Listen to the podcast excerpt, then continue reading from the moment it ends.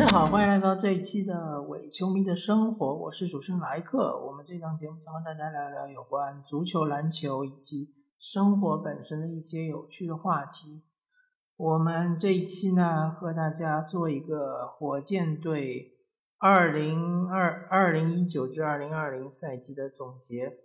那么这是一个比较特殊的赛季，就是因为疫情打断了整个赛季嘛，然后新冠病毒呃，因为在北美地区爆发，所以最终是赛季中期是停摆了一段时间，然后呃，为了挽回这个损失嘛，所以最后是在迪士尼，呃，在一个所谓的泡气泡里面就完成了整个联赛，呃。我说到这里，我可以先展望一下下个赛季。下个赛季其实非常非常的艰难啊！如果说还是像现在这样，北美疫情如此的严重的话，呃，我觉得 NBA 应该不会再采用气泡联赛这种形式，因为呃，大家要知道，常规赛的话，八十一场联赛。对吧？八十一场常规赛，如果说你比如说你稍微的砍掉一点，砍到七十场左右，那七十场联赛全部在一个气泡里面封闭式的比赛，对于运动员或者对于媒体，包括对于教练，都是一个不可接受的一个现实啊，没有办法有一个任何一个球队啊，或者是个人啊，能够忍受在一个封闭的环境里生活大概大半年啊，这是不可能的事情。所以呢，呃，我更倾向于 NBA 会采用英超这个模式，就是，呃，还是正常打。至于会不会有观众，我不确定，有可能是空场。呃，如果说有球员感染了新冠，对吧？也很正常。感染了之后就隔离，隔离，然后一直到他恢复了之后，才能重新上场比赛。这就会出现一个非常有趣的情况，就是，呃，原来。嗯，之前正常的比赛的话，就球员如果受伤，他可能会休战一段时间。现在是感染了新冠，会休战一段时间啊。这个情况我之后会特别找一期来和大家聊一聊下赛季的展望。好，那么回到这一期的主题，我们还是聊聊火箭队。现在就是出现了那么几件事情确定的。首先，德安东尼教练他是离开了。火箭队这支球队，我看了大概十几十几年吧。他的特点就是说，从来不炒教练。他和教练的分手一般都是合同到期然后分手。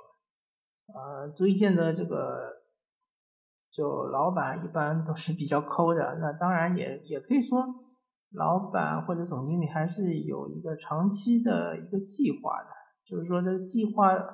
完了，结束了，那我和你教练就大家和平分手，包括阿达曼，包括小范甘迪，包括这次的德安东尼。当然，之前的汤姆贾诺维奇是因为生病离开的，那就是另外一回事情，对吧？嗯，德安东尼离开了之后呢，嗯，本来据说是他对七六人主教练这个位置比较感兴趣，后来没想到七六人选的是。这个里弗斯，那么德安东尼现在的选择的范围就不是那么的广了，因为他这种打法还是适合一支强队啊。我相信他也不太愿意去带弱队，像比如说尼克斯这种球队，而且毕竟他也年纪大了嘛，也七十几岁了。那么另外一个比较重大的变数或者是变化就是，呃，总经理穆雷他离开了。据有几种传闻，一种说是穆雷有可能是想往这个嗯更高的管理层发展，对吧？呃，还有一种说法是说他有可能想从政，因为穆雷其实是好像是麻省理工的高材生啊，他好像是学数学的吧，他并不是就是说篮球领域的专家，但是。不可否认，他对整个 NBA 或者说甚至于对整个世界篮球的贡献是非常大的。嗯，我这里不知道怎么嗯和大家去讨论那些所谓的篮球评论员自认为非常懂球的，就说穆雷是走火入魔啊，用一些这种 武侠词语来形容一个非常呃严谨的、非常逻辑性的这样一个呃可以说是技术人员出身的总经理啊。穆雷他其实他这套所谓的魔球理论，魔球理论不是他自己创造的，魔球理论好像是中文媒体里面所使用的。他嗯，应该不叫魔球理论吧？因为魔球它是一个呃电影里面的一个术语啊，就是当时有个叫 Moneyball 是一个电影的名字，然后就翻译成魔球。那么它其实是用数学模型来用将一个非常浅显易懂的道理啊推荐给整个 NBA 甚至整个一个世界的呃篮球，就说三分比两分多一分，对吧？如果说你能把三分开发到极致，效率是远远高于两分的，效率至上啊。然后还有一个好处就是说，当你在三分线外。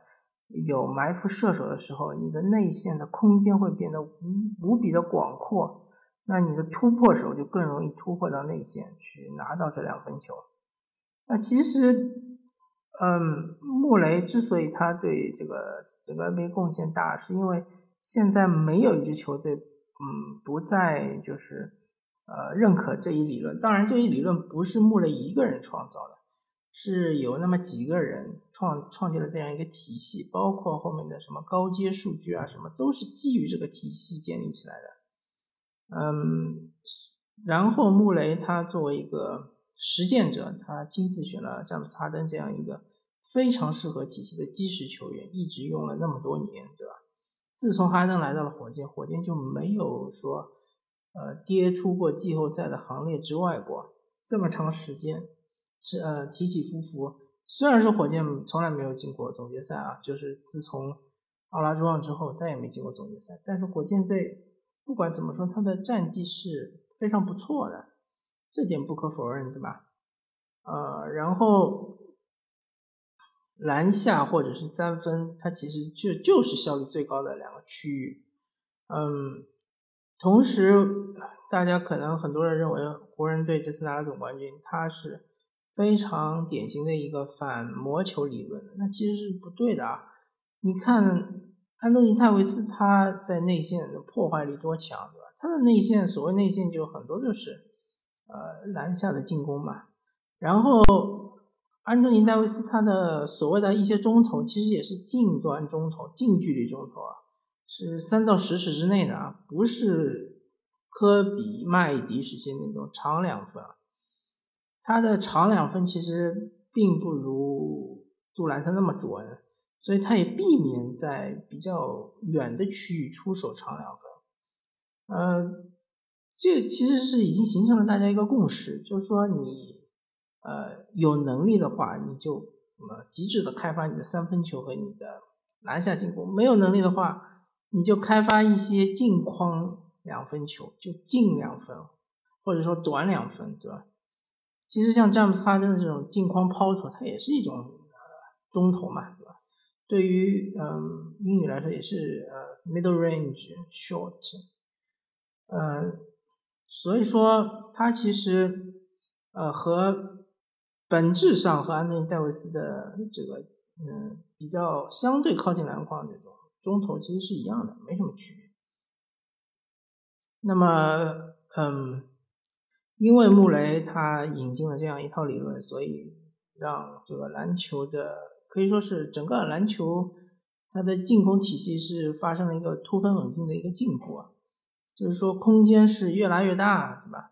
出现了像库里这样的，当然库里不是因为穆雷的体系所以才出现的，库里他本身就有这种天赋，但是因为有了这个体系之后，呃，当然是。穆雷等一批人啊，不是穆雷一个人。有了这个体系之后呢，大家就发现原来库里这种打法是对于一个进攻是非常非常的有效的，而且是非常有利于呃拉开空间，对吧？让同伴们也可以往内线突破或者到内线去寻找空档。嗯，所以才看才成为了现代篮球这个样子。不然的话，如果说呃。没有穆雷或者说其他那些呃数据分析的一些呃开创者们，我们现在看到篮球可能还是在内线肌肉肌肉棒子之间的这个呃碰撞，对吧？所谓肌肉森林，对吧？大家就在里面卡位，然后这个攻击手都是在外面投长两分的这种非常低效的投篮，对吧？像科比这样，或者麦迪啊，或者。艾弗森啊，这样的，但艾弗森的突破是很多的啊，呃，大家可能是误解了艾弗森，其实艾弗森的突破还是非常犀利的。另外就是他的理论还有一点就是说要经常上罚球线，因为这个罚球是效率非常高的一种得分手段。那么其实大家就看吉米巴特勒嘛，对吧？吉米巴特勒是整个季后赛呃罚球王嘛，罚球最多的球员。呃，这个这一点我我其实很奇怪啊，为什么大家有那么那种双标？就是说我当然非常欣赏吉米的这种呃技术手段，就是能够搏到罚球，对吧？但是往往首先大家认为拿到罚球是一种什么是骗术，对吧？其次就认为这种骗术的呃开宗呃开宗者就是詹姆斯哈登，但是大家看詹姆斯哈登，其实在季后赛里面罚球次数并不多啊，啊，特别是对湖人的手其实很少，包括像威少这种场均突破那么多的球员，他罚球也很少。呃，其实怎么说呢，反正就是呃，罚球也是非常重要，啊，也是一种很好的得分手段。那大家经常说穆雷这一套在常规赛有用，对吧？到了季后赛就没用，这个我是完全不同意的。首先，常规赛八十几场比赛，它的样本就很大，对吧？它的这个波动率就很小，嗯，不太容易出现，就是，嗯，比如说一个赛季，这个这个球员他，呃，打得非常的好，对吧？然后下个赛季他突然整个赛季都打得非常糟，就就不太可能出现。那其次就是说，季后赛当然有季后赛不一样的环境，对吧？有的时候你真的是遇到了一支克制你的球队，那你就是发挥不出来。比如说利拉德当时遇到了鹈鹕，对吧？鹈鹕就是克他，或者比如说詹姆斯哈登这次遇到了湖人。当然，这个呃主教练的一些排兵布阵其实值得商榷的，可以有一些变数变化，但是他没有使用，这是后话。那么呃怎么说呢？反正穆雷走了之后呢？啊，据说接替他的总经理是他的徒弟，那么就是风格应该是一脉相承的。火箭还是应该是打这种小球，或者说这种呃平均主义篮球，就大家没有特别大的个特别高的这种呃大个球员，也没有特别矮的这种小个球员，基本上全是锋线球员，对吧？我觉得火箭队之所以打不过湖人，其实不是因为没有中锋，而是因为锋线球员还是太少。就那么几个能用的，考文顿、呃，毕杰塔克，包括豪斯吧，啊，再加上哈登，对吧？这这四个球员是锋线体格，威少嘛太矮，肯定不算是锋线体格，对吧？他的防守有天生的这种短板在，这没办法。那其实其他几个什么麦克勒姆啊，什么小里弗斯啊，这种也肯定就是后卫体格嘛。就其实锋线还是不够呀，如果再多几个锋线，啊。杰夫格林勉强也算一个锋线球员，比如说再给个什么这个汤神之类的啊，或者说呃再给个什么也不用这么那么好吧，就就再给个对面的杰夫呃这个呃丹尼格林这样的锋线球员，就其实可以够用，只要轮转的起来是够用的，但就是球员不够多，那这个没办法，嗯。那么我们谈谈下个赛季。下个赛季有一点是肯定的，就是威少他应该是能够完全康复。呃，这一点其实非常重要，因为季后赛威少之所以打这么差，是因为新一个是新冠影响了他的训练，第二个就是他的受伤，对吧？呃，带伤打嘛，肯定是有影响的，就是影响有多大呢？就因人而异。反正威少肯定是，呃，这个季后赛是打得非常糟糕。但是进入下个赛季常规赛，我估计应该会稍微回暖一下。呃，他的中投或者说他三分，我感觉是有点没没法救了。那么既然你已经那么不准的话，你要么就选择呃近框中投，你要么就选择三分球，对吧？尽量避免呃远距离的中投，那其实没什么意义，而且不中的话会被对方打反击。就这一点，我就要说到，如果说呃换一个教练，然后换一套这个防守教练的话，就要考虑像火箭这种呃。就是没有特别高的高个的球队，他应该要提高这个回防速度，呃，尽量能够做到呃当年金州勇士时候这种呃超快的这种呃防快攻能力，对吧？尽量尽量应该要做到。这个其实不是说对你有多高的要求，因为毕竟你没有那么高嘛，你本身身高就不高，那你回防速度应该是够快的。那个，然后。下个赛季的打法肯定还是以呃哈登和威少呃轮流单打为主，然后是带动队友，对吧？呃，其实从今年的季后赛看出一个趋势，就是呃最强的球队应该是要有一套像金州勇士这样的，人人都能持球，人人都能够啊送出助攻的这样一套进攻体系。我觉得这个进攻体系才是最强的。即使有像吉尼巴特这样的偷空间的球员，或者说，呃，有伊戈达拉这样偷空间的球员，但是他们这个传切打出来的话，还是，呃，还是可以破坏对方的这种防守。嗯，特别是有一些特殊的防守，比如说是什么这种蹲坑啊，或者说是，呃，极致的收缩的这样的打法，它其实非常克的。当然，他遇到了火箭或者湖人小哥这种这样的无限换防的话，他其实就被迫了嘛，对吧？但不管怎么说，这一套打法其实还是有用的，因为火箭往往他会遇到哈登被包夹，然后哈登传出来之后，这个球员比如塔克或者说是杰夫格林，这个球员他没有一个突破能力，没有一个破坏对方阵型的能力。没有一个再次分球的能力，这个就非常的尴尬啊。所以说，呃，还有一点就是说，火箭因为呃所有球员都散在三分线外，那么球员与球员之间，就射手与射手之间，它的距离就偏短。这样的话，啊，可以很可能会形成一种局面，就是某一个弱侧的防守队员可以一个人防两个人，他的来回距离没这么长，对吧？那往往这种情况下呢，就是。空间好像就没有拉的那么大，所以下个赛季这一点其实是火箭进攻需要解决的一个问题。呃，另外一点就是，呃，戈登对吧？戈登这位所谓的射手，寒冰射手，他能不能找回他的三分三分球？真的，如果他找不回他三分球，那他其实呃非常的弱鸡啊，或者说非常的烂啊，这合同非常非常烂啊，一千多万，然后他。整天还受伤，对吧？整个常规赛可能最多只能打六十场，然后他还还投篮还这么这么差，而且还经常站三分线外一步，嗯，这个很难说。这就埃里克戈登他起原来是一个精英射手嘛，我不知道是因为伤病还是什么原因，突然之间就变得手感那么的差，而且是连续两个赛季啊，这个赛季。呃，样本还是足够大的啊，因为赛季一个赛季有啊八九十场比赛，两个赛季就一百多场比赛，这个一直那么差，其实真的是说不过去的。嗯，下个赛季反正火箭还是没有什么空间嘛，对吧？呃，小里弗斯如果要走的话，火箭是留不住的。